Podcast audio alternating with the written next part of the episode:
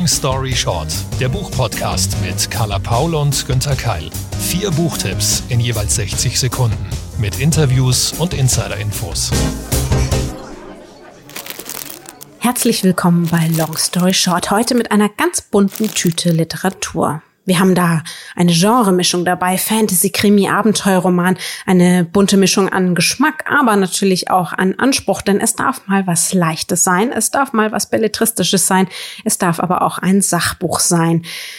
Lieber Günther, wonach ist dir denn gerade so die Stimmung? Nach allem, ganz klare Antwort. Also ich kann das nicht beantworten in Bezug auf ein Genre.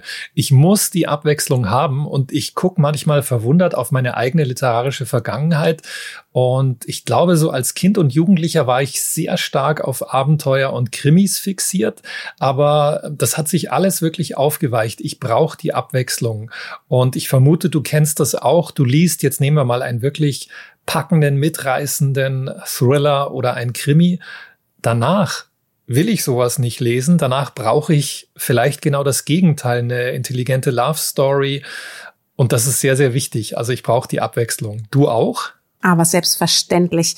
Ich will ein im Idealfall buntes Leben. Und gerade jetzt, wo ja immer noch nicht so viel möglich ist, will ich doch wenigstens in den Büchern reisen, Neues erleben, Abwechslung haben. Da soll es mal schnell und spannend zugehen. Da darf es aber mich auch mal richtig in die Tiefe ziehen. Und wir haben ja heute hoffentlich ein buntes Angebot dabei. Günther, hast du ein Zitat für mich? Habe ich. Hier ist es. In diesem Blick lag alles. Der ganze Schmerz, die ganze Scham, die ganze Wut. Die Weißen glaubten, es sei ihr Spiel. Sie glaubten, es sei ihre Welt.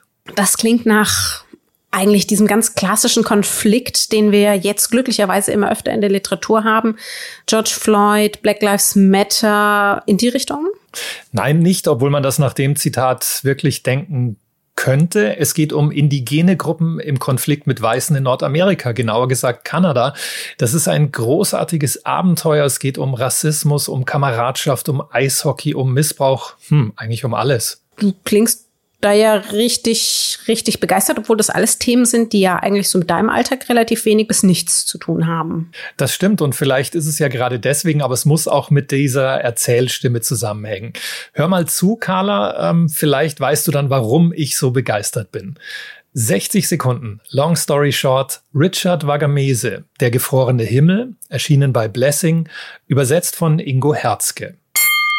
Also, ich nehme euch mit auf die abenteuerliche Reise eines indigenen Jungen aus der Wildnis in die Zivilisation. Diese Geschichte handelt von der Verwirklichung eines Traums. Gleichzeitig ist es eine erschütternde Tragödie über Ausgrenzung und ein Roman über die Natur als Zuflucht und den Frust übers Anderssein. Der sechsjährige Saul wird als Weise in ein Heim gesteckt, wo man ihm und den anderen Kindern alles Indigene austreiben will. Für Saul, der die Wildnis und die Legenden seiner Vorfahren liebt, zerbricht natürlich eine Welt.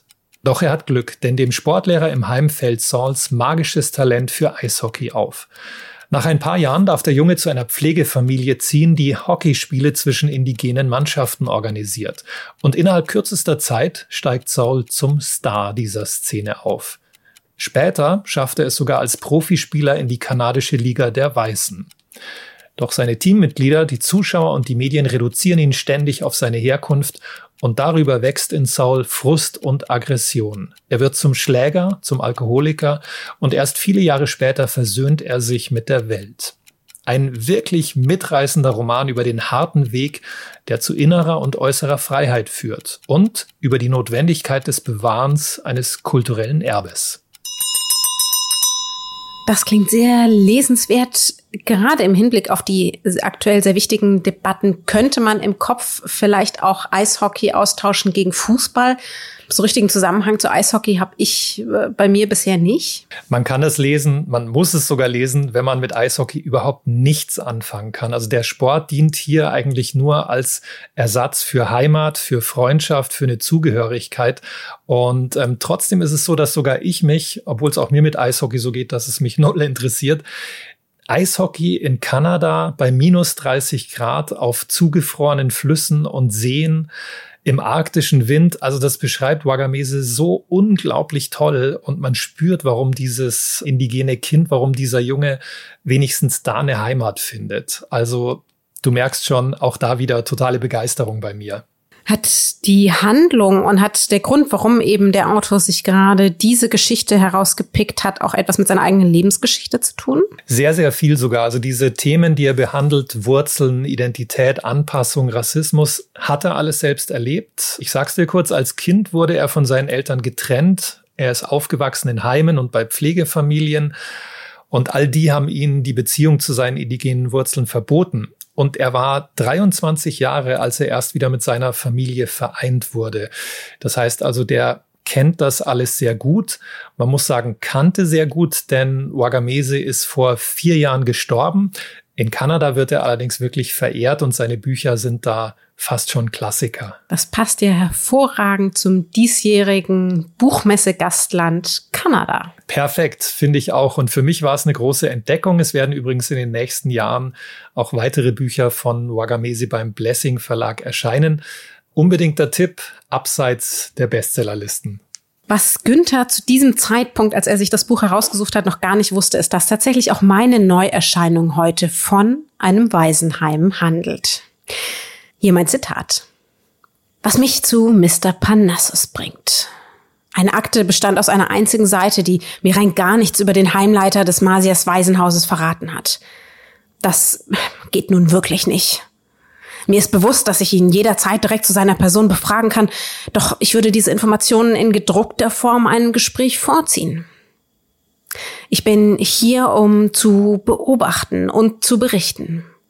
Die Tatsache, dass ich zu diesen Pflichten nun auch noch Konversation betreiben muss, ist höchst ärgerlich.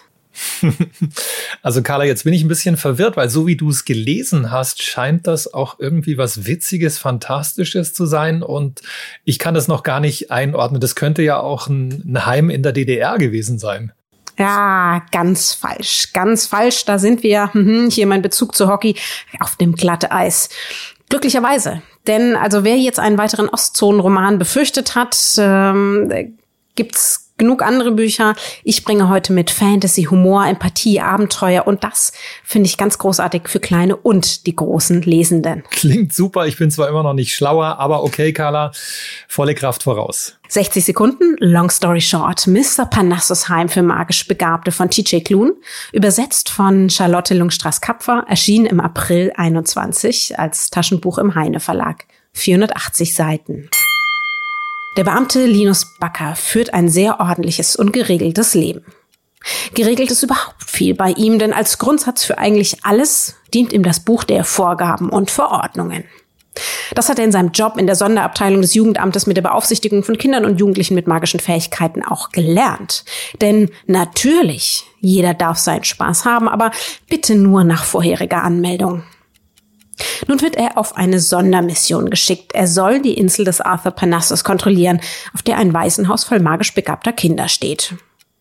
Und irgendwie und irgendwann wird dann doch relativ schnell klar, dass seine Regeln und Vorgaben mit diesen besonderen Lebewesen überhaupt nicht mithalten können. Was macht Linus Backer? Also lässt er sich darauf ein und entdeckt vielleicht, dass wenn er nur bereit ist, sich zu öffnen für das Chaos und die Magie, da ein wahrlich fantastisches Leben auf ihn wartet? Ein wirklich wundervoller, herzlicher Roman, meine Entdeckung dieses Jahres über die Kraft der Vielfalt, über das Loslassen von Kontrolle und Plänen und über den Mut und den Zauber, sich selbst zu entdecken. Ha, wirklich herrlich. Und weil wir am Anfang dieser Folge Long Story Short gerade drüber gesprochen haben, wir brauchen Abwechslung. Wir lesen nicht immer nur ein Genre. Ich habe fast das Gefühl, das ist auch so ein Buch, das könnte ich super eben nach einem ernsten oder sehr spannenden Thriller lesen. Ich hatte jetzt so das Gefühl, Carla, das ist so ein bisschen eine Disney-Geschichte, also im positiven Sinne. Wer ist denn dieser TJ Kloon eigentlich? Genau, das ist das richtige Gefühl. Also ich glaube, wir kennen alle diese Tage und diese Woche, wo wir sagen, ich oh, bitte, ich muss dringend aussteigen ähm, aus meinem Alltag. Ich brauche was, was mich wärmt, was mich gut einpackt, was im Idealfall eben auch noch lustig ist. Und da ist das genau das richtige Buch. T.G. Klun war mir vorher ehrlich gesagt auch komplett unbekannt, geht aber wohl vielen in Deutschland so, sollten wir dringend ändern. Er ist Amerikaner, so ungefähr so alt wie ich, ist in Oregon geboren, hat schon mehrere Dutzend fantastische Romane geschrieben, die eben sehr, sehr langsam hier erst übersetzt werden, aber ein guter Anfang. Er ist auch mehrfach ausgezeichnet worden, unter anderem für die Einbindung von LGBTQ-Charakteren in seinen Roman. Das ist auch bei Mr. Panassus der Fall. Das Besondere ist aber eben immer die selbstverständliche Integration. Das heißt, es kann sein, dass eben die Charaktere vielleicht auch homosexuell sind, dass sie andere Besonderheiten haben, die aber nicht als Besonderheiten, sondern als Selbstverständlichkeit gesehen werden sollten und so eben auch von ihm beschrieben werden. Also eine wirklich schöne Geschichte für dich, für mich, für alle, die sagen, ich würde gerne mal wieder mit einem anderen Blick auf diese Welt gucken. Mhm. Und ich hatte jetzt bei dem Gedanken, was ist das für ein Genre, das Gefühl, Fantasy hat mich so ein bisschen erinnert an Ben Aronovich, den äh, Briten, der so eine Peter Grant-Reihe geschrieben hat. Da geht es ja auch um den Zauberer.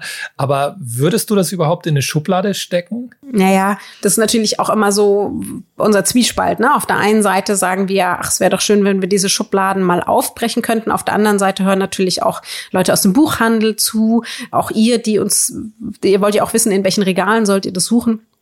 Also wenn es ein Label braucht, dann ist es sicherlich das des Fantasy-Romans. Ich finde, es ist so ein bisschen eine Mischung aus, falls du sie kennst, es gibt so eine Netflix-Serie, die Umbrella Academy und den Roman von Matt Haig. Oder für Harry Potter-Fans, die vielleicht jetzt auch keine J.K. Rowling-Bücher mehr lesen wollen. Ich finde es auch ein bisschen leichter. Es ist eben wahnsinnig liebevoll geschrieben, richtig was fürs Herz und mit Fragen, ja, ich denke, deren Antworten vielleicht gerade jetzt für uns besonders wichtig sein könnten. Ist das so ein richtiger Familienroman? Also sieht man da so die Eltern mit den Kids ja, ähm, ja, auf dem Sofa genau. lümmeln? Ja. ja. Und ich glaube, das ist auch gerade so was, wo viele Erwachsene vielleicht wieder ein bisschen in das eigene Kind zurückkehren und ähm, wo es eben auch darum geht, natürlich so ein bisschen die Moral, was wollten wir eigentlich früher als Kind? Und die Wahrheiten, die wir damals hatten, warum haben wir uns die zuschütten lassen von der Gesellschaft, können wir das irgendwie wieder entblättern, so wie es natürlich auch hier der, der Hauptdarsteller, der Beamte Linus Backer, hm, wie es wie es dem auch geht. Und ich glaube, da erkennen sich ganz, ganz viele Eltern wieder. Aber ja, vielleicht kann man auch gerade diese Zeit ja mit solchen Büchern mal dafür nutzen, um, um nachzusehen, ob da noch ein paar Wünsche von früher übrig sind. Wunderbarer Tipp, danke Carla, muss ich mir merken, TJ Klun. Und wir springen gleich von der einen Welt in die nächste. 60 Sekunden, long story short, für Julia von Lucadou, die Hochhausspringerin. Neu als Taschenbuch bei BTB, im Original bei Hansa. Willkommen in der Zukunft. Die Digitalisierung ist so weit fortgeschritten, dass totale Transparenz und permanente Überwachung ganz alltäglich erscheinen. Alles, was man tut oder sagt, wird registriert. Im Mittelpunkt dieser intensiven Dystopie steht Riva, eine professionelle Hochhausspringerin. Riva ist ein Star mit Millionen Fans und ein Musterbeispiel für eine Frau, die sich aus den vernachlässigten Peripherien in die Glitzergroßstadt hochgearbeitet hat. Doch plötzlich mag Riva nicht mehr. Sie stoppt ihr Training, ihre Auftritte, ihre PR-Verpflichtungen. Ein Skandal in einer Gesellschaft, in der die Selbstoptimierung, eine hohe Anpassungsfähigkeit und der ständige Wille zum Erfolg wie Gesetze wirken. Julia von Lucadur erzählt mitreißend und elegant vom Wahn, gezielt Glück, Gesundheit und Erfolg herbeiführen zu können. Sie skizziert ein System, das seine Bürger unter permanenten Druck setzt und dabei ständig behauptet, doch nur das Beste zu wollen. Hinter dem schönen Schein, den blank geputzten Glasfassaden und den lächelnden Gesichtern der Stadtbewohner lauern Einsamkeit, Angst, Anspannung und Depression. Nun habe ich diesen Roman bei Erscheinen auch gelesen. Das ist ja ein Backlist-Tipp von dir. Und wie du es beschreibst, klingt es eher so, dass ich mir denke, oh, möchte ich das lesen? Das klingt ja eher ein bisschen depressiv. Ich weiß natürlich, ist es anders. Ähm, was macht gerade hier das Besondere und das Lesenswerte aus? Es ist überhaupt nicht depressiv geschrieben. Also das reißt einen mit, weil man zunächst mal in diese Welt reinkommen will und mit ihr von den Hochhäusern springen will. Das ist was, das habe ich vorher noch nicht gelesen und es hat durchaus auch was Anregendes, Motivierendes. Wie ich beschrieben habe, dahinter steckt dann der Horror eigentlich und der Wahn der Selbstoptimierung. Aber ich hatte überhaupt nicht das Gefühl, ähm, dass ich da runtergezogen werde, sondern eher, dass ich mir Gedanken machen soll. Und das ähm, macht Julia von Lucadou wirklich ganz gut, das aufzugreifen, auch diese Klassengesellschaft. Wir stecken ja mittendrin eigentlich in dieser Sichtbarmachung auch des Privaten, dem Ausverkauf. Wir haben auch durch die Digitalisierung, durch das ständige Abbilden in den sozialen Netzwerken, glaube ich, alle oder die meisten von uns auch diesen Druck tatsächlich, dass wir, dass wir jeden Tag mithalten müssen. Der Algorithmus bestimmt unser Leben, wann performt man am besten, mit welchen Filtern, welches Netzwerk ist gerade am, am besten, wer bekommt wie viele Likes. Das spiegelt sich da ja eigentlich relativ gut wieder. Aber finden wir mit ihr dort heraus? Ich hoffe es ist stark. Das ist eine wichtige und schwierige Frage zu beantworten. Also ich möchte jetzt auch nicht zu viel verraten. Da sage ich jetzt nichts dazu, ob wir mit ihr zusammen rausfinden. Aber ich hoffe doch, dass das einer der Romane ist und viele Utopien, viele Dystopien zurzeit haben ja diese Thematik. Und ich finde, die sollen schon uns noch mal so ein bisschen wachrütteln. Und das, was du gerade gesagt hast, uns das noch bewusster und klarer machen. Und bei mir sorgt es eigentlich immer dafür, das war auch bei diesem Roman so, dass ich nochmal in mich gehe und mir dann vornehme, okay, leg Smartphone gleich mal wieder weg für ein paar Stunden, mach's aus, versuch ein bisschen Pausen einzubauen, äh, lass dich nicht so anstecken und ja, vielleicht sind diese Romane ganz konkret dazu auch ganz wichtig, dass wir lernen abzuschalten und uns nicht zu sehr reinziehen zu lassen. Deswegen vielleicht auch ein guter Buchtipp für die Generation nach uns, die es ja gar nicht anders kennen. Wer da mal einen kritischen, aber eben auch literarisch hochwertigen Blick drauf werfen möchte, ist mit der Hochhausspringerin gut beraten. Die Frage ist immer, wer bist du, wenn keiner hinsieht? Diese Frage stellt sich auch der Autor, den ich heute als Backlist-Tipp mitgebracht habe, Irwin D. Yalom, wie man wird, was man ist. Günther, den kennst du, glaube ich, auch. Ja, ich kenne ihn sehr gut, nicht persönlich leider. Das wäre auch noch mal jemanden, den ich gerne interviewen würde. Nee, aber seine Bücher, genau, ich, ich schätze ihn sehr. Und bevor wir richtig tief einsteigen in sein Övre oder was auch immer, würde mich jetzt interessieren, was du von ihm rausgesucht hast. Wie man wird, was man ist. 60 Sekunden, Long Story Short von Irwin Dialom, übersetzt von Barbara von Bechtolzheim, erschienen im BTB Verlag, erstmals im Jahr 2017 und inzwischen auch als Taschenbuch erhältlich. 640 Seiten. 1931 wird Jalom als Sohn russisch-jüdischer Einwanderer geboren. Er studiert in Washington und Boston Medizin. Er macht seinen Doktor und wird zu einem der weltweit einflussreichsten Psychoanalytiker. Er schreibt sehr viele Bücher, er hat vier Kinder und hält bis heute Vorträge und das ist eben das Besondere. Er versucht sein Wissen rund um die komplexe Heilung der menschlichen Seele so vielen Menschen so niedrigschwellig wie möglich zugänglich zu machen. Dieses Leben in der Rückschau zu betrachten, die Memoiren dieses klugen, bedachten Mannes zu lesen, seine Entwicklung und den Gedanken zu folgen, das ist einerseits am Ende dieses Lebens eben auch ein bisschen melancholisch, aber auch ein großer intellektueller sowie seelischer Genuss. Auch hier lässt er uns, wie in seinem Roman, teilhaben an den Theorien. Er schafft viel Verständnis für das Gegenüber und das Miteinander, dass man ihn am Ende kaum gehen lassen will. Eine Biografie, bei deren Ende man nicht nur sehr, sehr viel über den Autor gelernt hat, sondern wie bei allen seinen Büchern ebenso viel über sich selbst. Oh, wie schön. Und was wollen wir mehr von Literatur als diesen Effekt? Carla, das hast du super ähm, jetzt in so eine, ja, in so eine Schlussweisheit gebracht. Und mir geht das bei seinen Büchern wirklich oft so. Ich glaube, ich habe sogar im ersten Jahr Long Story Short seinen Roman Und Nietzsche weinte als Backlist auch mal vorgestellt. Ähm, ich liebe auch zum Beispiel die Schopenhauer-Kur von ihm. Ja, und ich habe auch den Eindruck, er will wirklich das, was eigentlich sein Berufsalltag ist als Psychoanalytiker. Er will uns das, wie du genau richtig gesagt hast, niederschwellig, unterhaltsam, ähm, ja, darbieten. Und das macht, glaube ich, keiner so wie er. Er gibt auch im, in der Biografie nochmal Ausblick auf all diese Bücher, also was, was ihn bewegt hat, die zu schreiben, was er da mitgeben möchte. Also ich habe wahnsinnig viel von ihm gelernt und vor allen Dingen, dass er bis heute nicht aufhört, sich selbst zu überarbeiten und mit sich selbst auch in die Kritik zu gehen. Und zwar nicht hart, sondern sehr liebevoll.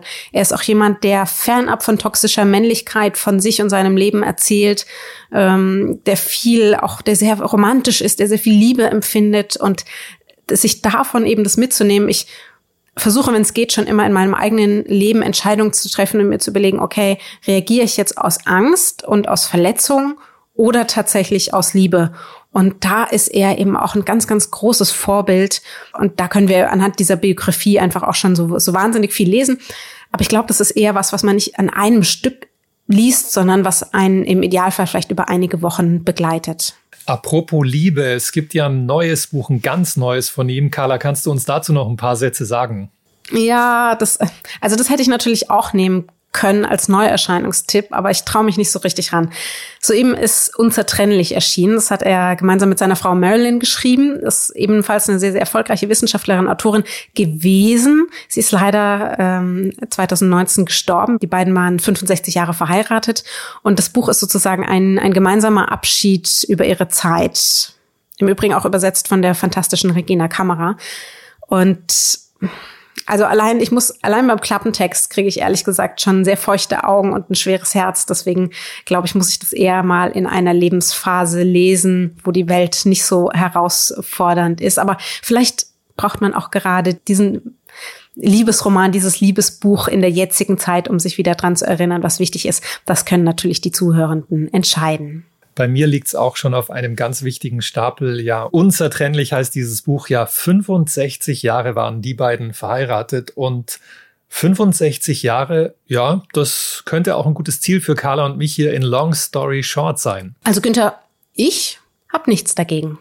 Okay, das war's dann auch schon für heute in Long Story Short. Alle Links und Informationen zu den bisherigen Folgen und natürlich auch zu den Büchern findet ihr auf www.longstoryshort-podcast.de. Zu Risiken und Nebenwirkungen lest den Klappentext und fragt am besten mal eure Lieblingsbuchhändlerinnen vor Ort. Wir freuen uns natürlich wieder über eure Bewertungen, über Feedback, über Sternchen auf allen Podcast-Plattformen, auf denen ihr uns hört und natürlich auch, wenn ihr unsere Bücher weiterempfehlt. Long Story Short ist eine Kooperation zwischen Carla Paul, zwischen Günter Keil und der Penguin Random House Verlagsgruppe.